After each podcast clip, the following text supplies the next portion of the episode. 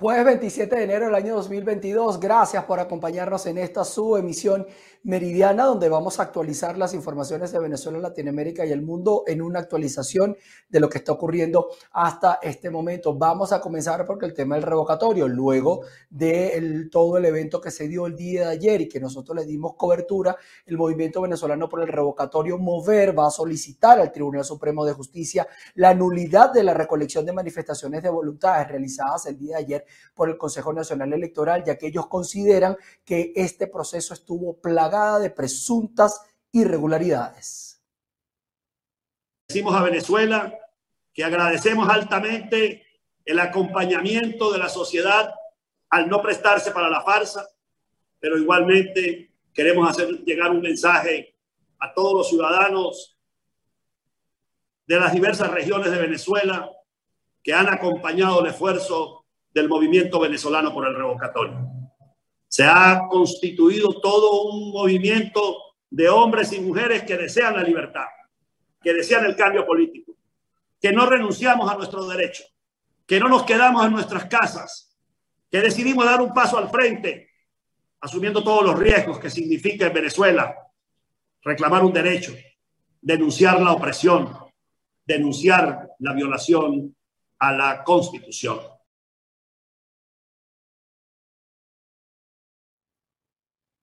También hay otras organizaciones que protestaron a las afueras del Consejo Nacional Electoral y también estamos pendientes de esa información. Hay también un pronunciamiento que va a dar Jorge Rodríguez, según lo que informaron. Eh, colegas periodistas que se va a pronunciar desde el Consejo Nacional Electoral. Estamos atentos porque la declaración está pautada para las 12 del mediodía, hace algunos minutos, y ya estamos en hora para que se dé esta declaración. Por supuesto, en el momento en el que se dé, usted va, va a enterarse por acá por nuestra emisión meridiana. Fíjense la restricción de las fuentes de información de los periodistas. Esto en el estado Carabobo se mantiene invariable. Esto según lo ha señalado la secretaria general del Colegio Nacional de Periodistas en esta región central del país, Ruth Lara Castillo. Vamos al reporte. Establecemos este contacto desde el Estado Carabobo, región central de Venezuela. A mi lado, Ruth Lara Castillo, secretaria general del Colegio Nacional de Periodistas Seccional Carabobo. El día de hoy estará conversando sobre el difícil acceso a la información pública en la región. Sí, eh, bueno, definitivamente desde que comenzó la pandemia o que llegó el primer caso de COVID-19 que se decretó la cuarentena social en el país, en Carabobo, el acceso a la información pública continúa siendo limitado. Es complicado tener información por parte de los voceros oficiales para nosotros poder transmitirle una información a la ciudadanía eh, confiable, veraz y como se permite eh, dentro del ejercicio del periodismo. Nosotros continuamos haciendo el llamado a las autoridades a que abran estos canales para que los periodistas puedan tener esa verificación de datos hasta el momento, desde que comenzó eh, la cuarentena en el país en, en, marzo de 2020, en Carabobo no tenemos cifras oficiales de los casos de COVID que se han registrado, no tenemos cifras de las personas que han fallecido, es decir, estamos limitados en ese tipo de datos. Verificar información con las fuentes oficiales ha sido sumamente complejo, más allá de las limitaciones que tenemos eh, para el ejercicio profesional, eh, las fallas eléctricas que se han agudizado en, en los últimos meses, esto limita el ejercicio de, la, de nuestras funciones, las fallas de Internet, las dificultades para la movilización por el déficit de transporte, más allá de lo complicado que es para muchos de los colegas pagar eh, el combustible a precio dolarizado.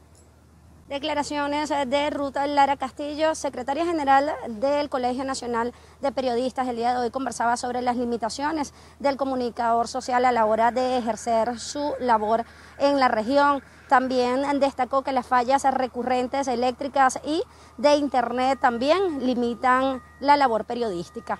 Desde el Estado Carabobo, región central de Venezuela, quien le reporta Ruth Laverde. El Consejo Nacional de Comercio y los Servicios rechazó la situación de amenaza que sufren los comerciantes, esto en el estado Lara, que temen perder sus negocios a causa de no cancelar los tributos calculados a tasas bastante altas y que resultan impagables para estos comerciantes. Vamos a esta región del país, vamos a ver el informe.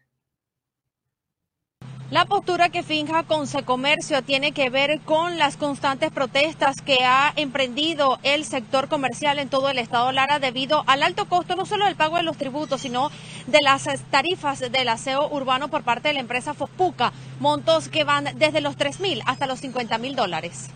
Estos eh, incrementos tan importantes destacan Lara, Nueva Esparta está en el mismo caso y eh, en el caso de la Gran Caracas realmente es muy preocupante lo que está sucediendo en materia de mm, aseo, pero insisto, allí, allí vemos que el problema es idéntico cuando la empresa es privada y cuando en cambio la alcaldía es la propia la que maneja eh, la administración de los desechos. O sea, el problema no está circunscrito a una empresa, es un problema de enfoque, es un problema que estamos pretendiendo cobrar el aseo como si fuéramos un país de primer mundo, como si fuéramos un país que no tiene ningún problema, que está funcionando perfectamente. Nosotros los empresarios hemos sido enfáticos.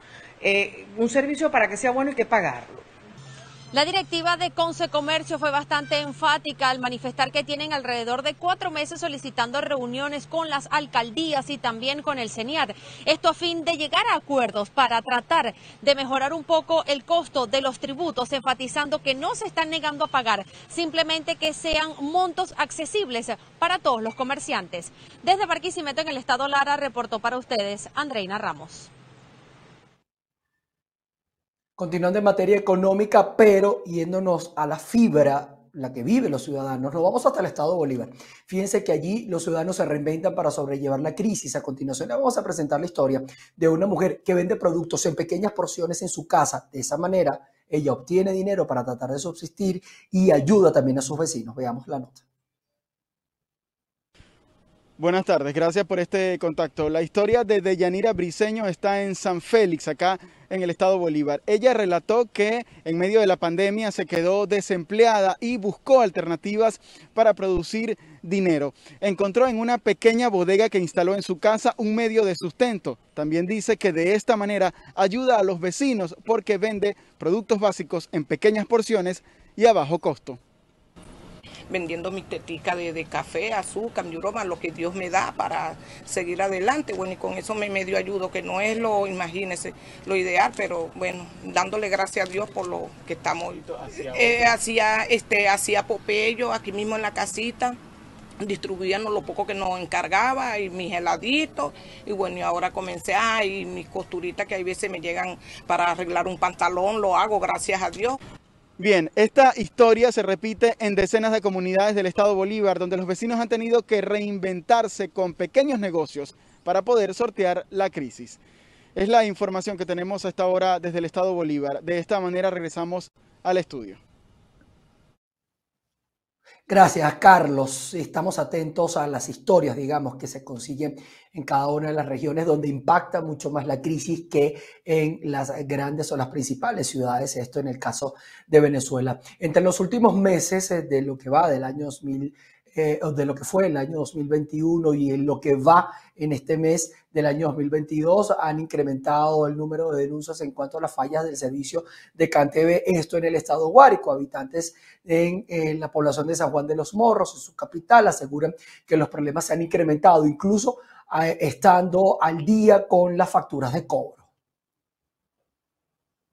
Las fallas en los servicios públicos en el estado Guárico persisten y en este caso el servicio de CanTV, empresa estatal de telecomunicaciones, ha estado presentando múltiples dificultades para ofrecer sus servicios. Los habitantes de San Juan de los Morros en esta zona del país denuncian irregularidades, incluso existen casos, comunidades de esta zona del país que tienen hasta más de tres años sin el servicio. Tengo 15 días sin, sin internet y no he conseguido formas de que ser atendido, puesto que cuando he venido para acá ellos dicen que tampoco tienen internet. Es la situación, una situación imposible de, creer. Esto es, una, es algo que, tú vienes y te vas con la misma eh, preocupación. Nada de solución. Por ejemplo, yo tengo dos años que no tengo internet. Eh, hace 15 días me quitaron el tono entonces estaban, andaban, perdón, mis técnicos por allá por la casa, ajá, y me hice reclamo llover. Personalmente me pusieron al tono. Pero el viernes a las 10 de la mañana No tengo ni tono, ni tengo teléfono. Me imagino, yo tengo dos nietos ya que los estoy educando, ¿verdad? Ahorita con las clases, ¿cómo? Yo tengo que recargar el celular cada tres días para la, tener internet para las clases de mis nietos. Además de estos problemas, en la consulta que realizamos, algunos habitantes manifestaron su inconformidad con el aumento en algunos recibos. Estos aseguran que algunos pueden llegar hasta más de 20 dólares mensuales. Mi problema ha sido que hace menos de un mes me tocó pagar 20 dólares y nosotros realmente tenemos el servicio de CanTV por el internet y ahorita me llega la factura por 30 dólares más. Entonces considero que, ellos deben de dar reporte qué está pasando, porque si hay un aumento de tarifa, bueno, creo conveniente que la, la población debe estar al consciente de todo esto, pues. Los usuarios de CanTV exigen a las autoridades un mejor servicio, no solo en sus hogares, sino también en las oficinas de atención al cliente. Estas situaciones también se ven reflejadas no solo en San Juan de los Morros, sino en el resto de los municipios de esta región llanera del país. En Guárico, Venezuela, reportó Jorge González. Una situación eh, que tocó inicialmente al Estado Táchira, pero que ahora se traslada al Estado Mérida, y es que los defensores de derechos de los animales en el Estado Mérida están recolectando firmas en señal de protestas. Esto en contra de las corridas de toro previstas para el carnaval taurino. Esto por considerarlo un espectáculo inadecuado y violento. En el Estado Mérida, durante este jueves, la Comisión Antitauromaquia y defensores de los derechos de los animales han recolectado firmas para rechazar las corridas de toros propuestas para las ferias internacionales del Sol 2022 por considerarlo un espectáculo violento. En esta ocasión, sí, la coalición representada por 50 organizaciones, cerca de 50 organizaciones de protección animal, de cultura, de arte, decidimos hacer esta recolección de firmas y una serie de actividades que van enmarcadas eh, a favor de los animales, por supuesto, y en contra del maltrato animal. Eh, Mérida, eh, seguidamente de, lo que es Táchira, con una serie de actividades y acciones que van también muy enmarcadas en lo que es la Declaración Universal de los Derechos del Animal y sobre todo utilizando la ley de protección a los animales. este documento va directamente a Tarek Williams App, donde de esas 50 organizaciones pues estamos pidiendo eh, un alto a ese maltrato, a ese genocidio que se le da a estos animales en, tiempos de pandemia, sobre todo cuando nosotros estamos creando esa cultura de los aforos, de evitar al máximo el máximo contagio de COVID. Bueno, nosotros decimos cómo van a haber actividades en una plaza de toros donde más de 4.000, 16.000 personas se suman allí no debería ser tampoco. Entonces, eh, tiene un tema de salud pública y sobre todo protección animal.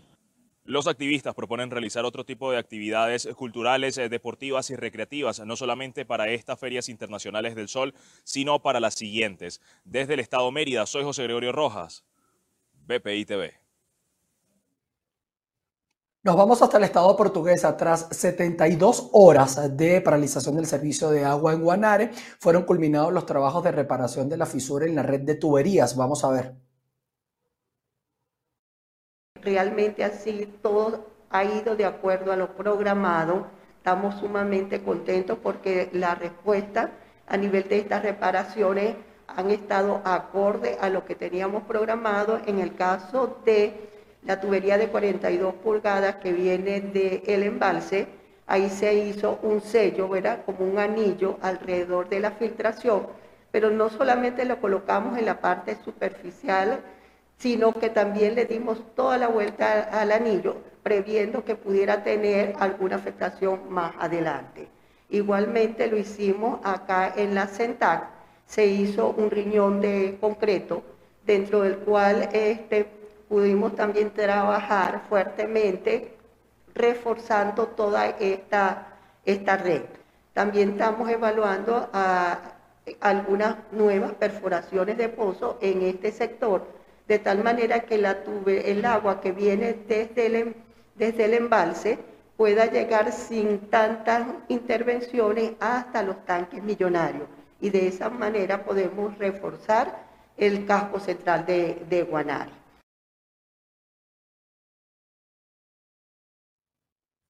Revisamos información en materia de sucesos. El Servicio de Investigación Penal de la Policía Municipal de Cumaná, esto en el estado Sucre, desarticuló una banda dedicada al robo y el secuestro de casas en la ciudad. Un robo el pasado 23 de enero ha encendido las alarmas del organismo policial e iniciaron las labores para dar con los miembros de este grupo delincuencial. Saludos amigos, establecemos el contacto desde el estado Sucre. El Servicio de Investigación Penal adscrito a la Policía Municipal de Cumaná desmanteló una banda que se dedicaba al robo y secuestros de viviendas en la ciudad. El director del organismo policial comisionado en jefe, Robinson Marcano, informó que detuvieron a seis personas implicadas. Escuchemos. Estamos hablando de una banda organizada, la cual reside en varios sectores con la finalidad de confundir a los organismos de seguridad de Estado a la hora de una investigación. Es de indicar que el día domingo, cuando sucedieron hechos en la residencia Vistabella, en la avenida Universidad, se practicó, hay un robo y se le privó de libertad a los residentes de ese conjunto residencial. Se logró en tiempo récord recuperar una camioneta Runner color gris en las adyacencias del barrio Puerto España, la cual dio pie para que los funcionarios de investigación penal iniciaran en sí la investigación. Y en tiempo récord se logró desmantelar esta banda e igualmente la recuperación de ese vehículo por runner color gris, una moto Horsen color negra, un arma de fuego tipo facsímil color negra, y todos los equipos que se encuentran aquí presentes, cuatro televisores de diferentes pulgadas, cuatro celulares de diferentes marcas, laptop, monitores, computadoras, CPU, decodificadores, DVD, Nintendo, prendas de bisutería, tarjetas de video, prendas. Todo esto será puesto a la orden de la Fiscalía Segunda del Ministerio Público para coordinar con ellos y seguir avanzando en las investigaciones de este caso. Los bienes recuperados, así como los implicados, serán puestos a la orden del Ministerio Público para avanzar en las investigaciones. En este sentido, la policía del municipio Sucre y sus nuevas autoridades aseguraron que están comprometidos con las comunidades y con acabar con estas bandas delictivas. Es la información que tenemos en el estado Sucre, reportó para ustedes Andrea Fabiani. Con esta información de Andrea Fabiani, nosotros establecemos pausa comercial. Al regreso vamos a estar revisando informaciones de Latinoamérica y el resto del mundo. Continuamos con ustedes. Entre negociaciones y votos se realiza la cuarta jornada electoral, esto en Italia, para elegir a su próximo presidente.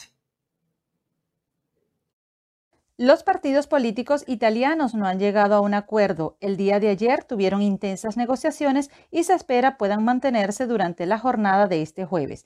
En medio de las tensiones por no conseguir un nombre consensuado que logre los 505 votos para ser el próximo presidente de la nación.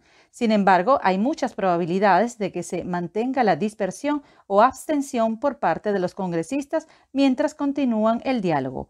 Un nombre no sesgado y con prestigio es el deseo del Partido Demócrata. Así lo expresó su secretario general, Enrico Letta, quien también aseguró que la jornada de hoy podría concluir sin resultados. La coalición de derechas formada por la Liga, Forza Italia y Hermanos de Italia se reunieron en un encuentro que se prevé vital para que hoy se llegue a un acuerdo con el resto de las fuerzas progresistas.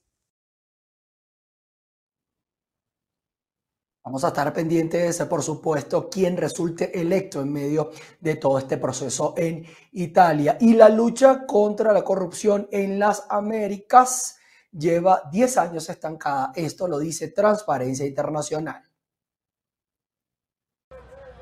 La corrupción del sector público en las Américas sigue rampante, igual que hace una década, según los hallazgos del informe 2021 de Transparencia Mundial. Delia Ferreira, directora de la organización, señala que desde Guatemala hasta Venezuela se mantienen los sistemas corruptos y los presidentes de Brasil y El Salvador sostienen discursos de anticorrupción, pero comprometen la independencia judicial. Medidas que tratan de cooptar al Poder Judicial de avanzar sobre la justicia generando eh, ataques a la independencia de los jueces y esto a su vez repercute en la impunidad en materia de corrupción. En la escala de percepción desde cero como peor puntaje hasta 100, el promedio de la región se mantiene en 43. Canadá, Uruguay, Chile y Estados Unidos encabezan la lista, pero han tenido un deterioro considerable. Nicaragua, Haití y Venezuela tienen los puntajes más bajos, este último con 14 puntos, reflejados en su falta de progreso. El dinero que se pierde en corrupción es el dinero que falta en educación, salud,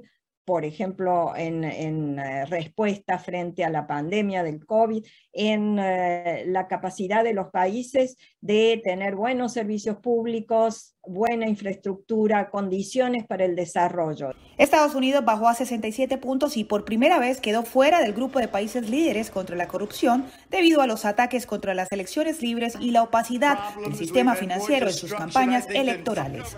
Diva Cash, Voz de América, Washington.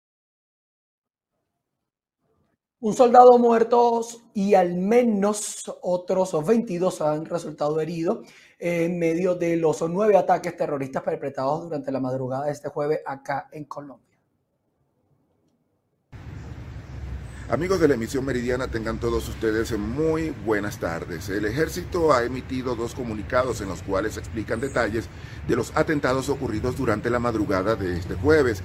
Sostienen que dos de los soldados todavía se encuentran hospitalizados porque presentaron heridas graves, mientras que otros 20 ya se encuentran fuera de peligro y fueron dados de alta. Señalan que estos atentados podrían ser la respuesta de los grupos irregulares a los golpes que han sufrido de manos del propio ejército como el ocurrido hace unas horas en el Valle del Cauca, donde cuatro de estos irregulares resultaron muertos durante un enfrentamiento contra los uniformados. Seguimos con nuestra ofensiva contra los narcoterroristas de las disidencias FARC, en este caso el Gaor Carlos Patillo. Ayer sobre las 16 horas, en un ataque planeado, se produjo la muerte en desarrollo de operaciones de cuatro sujetos de esta organización, de los cuales dos cabecillas de comisión, alias Juan Carlos y alias Alacrán, estos sujetos son los que venían asesinando líderes, amedrantando a nuestra población civil. Además de las posibles retaliaciones, cabe recordar que en los últimos días el ministro de Defensa, Diego Molano, alertó sobre la existencia de un plan denominado Despedida a Duque. Según los organismos de inteligencia que trabajan para el gobierno, este plan consiste en la multiplicación de atentados terroristas contra objetivos militares y policiales en todo el territorio colombiano. Desde Bogotá, Colombia, Alexander Loaiza, BPI TV. Gracias, Alexander. Y fíjense esto, unos investigadores australianos descubrieron un extraño objeto giratorio en la Vía Láctea que es diferente a todo lo que han visto hasta este momento los astrónomos. Vamos a ver el siguiente informe. Algo distinto a todo lo que los astrónomos han visto hasta ahora. Así definieron investigadores australianos a un extraño objeto giratorio en la Vía Láctea, detectado por un estudiante universitario que trabaja en su tesis. Bueno, es tremendamente emocionante encontrar una clase de objeto completamente nueva. Es simplemente increíble. En mi vida he descubierto un pulsar, una radiogalaxia, he realizado enormes estudios en el cielo y he encontrado todo tipo de cosas interesantes, pero todos eran tipos de objetos conocidos. Esta es la primera vez que encuentro algo completamente inesperado, que nadie hubiera pensado que pudiera producir este tipo de emisiones. Revisando datos recopilados por años, pudieron establecer algunos hechos. El objeto se encuentra a unos 4.000 años luz de la Tierra, es increíblemente brillante y tiene un campo magnético sumamente fuerte. Según los primeros análisis, libera una enorme cantidad de radiación electromagnética tres veces cada hora, una frecuencia que nunca antes se ha observado y que desafía a la matemática, ya que según la experta, no debería tener suficiente energía para producir estas ondas radiomagnéticas cada 18 minutos. En cuanto a si la poderosa y consistente señal radiomagnética pudiera ser enviada por otra forma de vida, la astrofísica admitió que estaba preocupada de que fueran extraterrestres. Pero el equipo investigador pudo observar la señal en una variedad de frecuencias, lo que significa que debe ser un proceso natural y no una señal artificial. El próximo paso es buscar más objetos extraños como este en el universo, para saber si fue un evento aislado o una vasta población nueva que los investigadores no habían notado. to unlocking this new cosmic mystery.